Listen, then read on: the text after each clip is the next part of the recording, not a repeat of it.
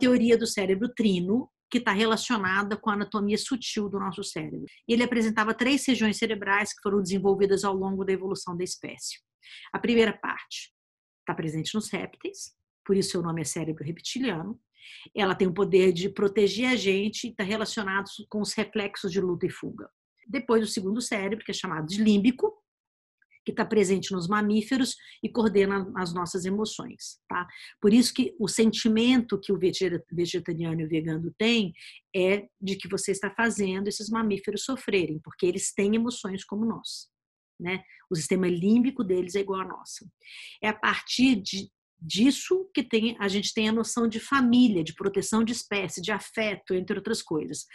E o terceiro cérebro é o neocórtex, responsável pela racionalidade, sentido e criatividade. Esse cérebro que diferencia a gente dos outros animais. Então, a gente tem dois cérebros iguais aos animais e um que diferencia, que é o neocórtex, tá?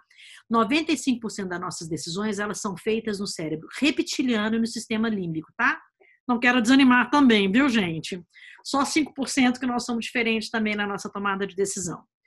Ou seja, Alguns cientistas acreditam que o nosso cérebro toma decisão por nós de 7 a 12 segundos antes, e o restante a gente está aí tentando tomar a decisão o tempo inteiro.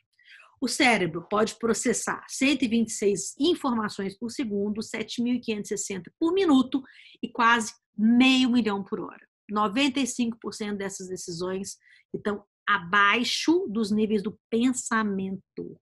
Nossos sentidos, eles captam aproximadamente 11 milhões de bytes de informação por segundo.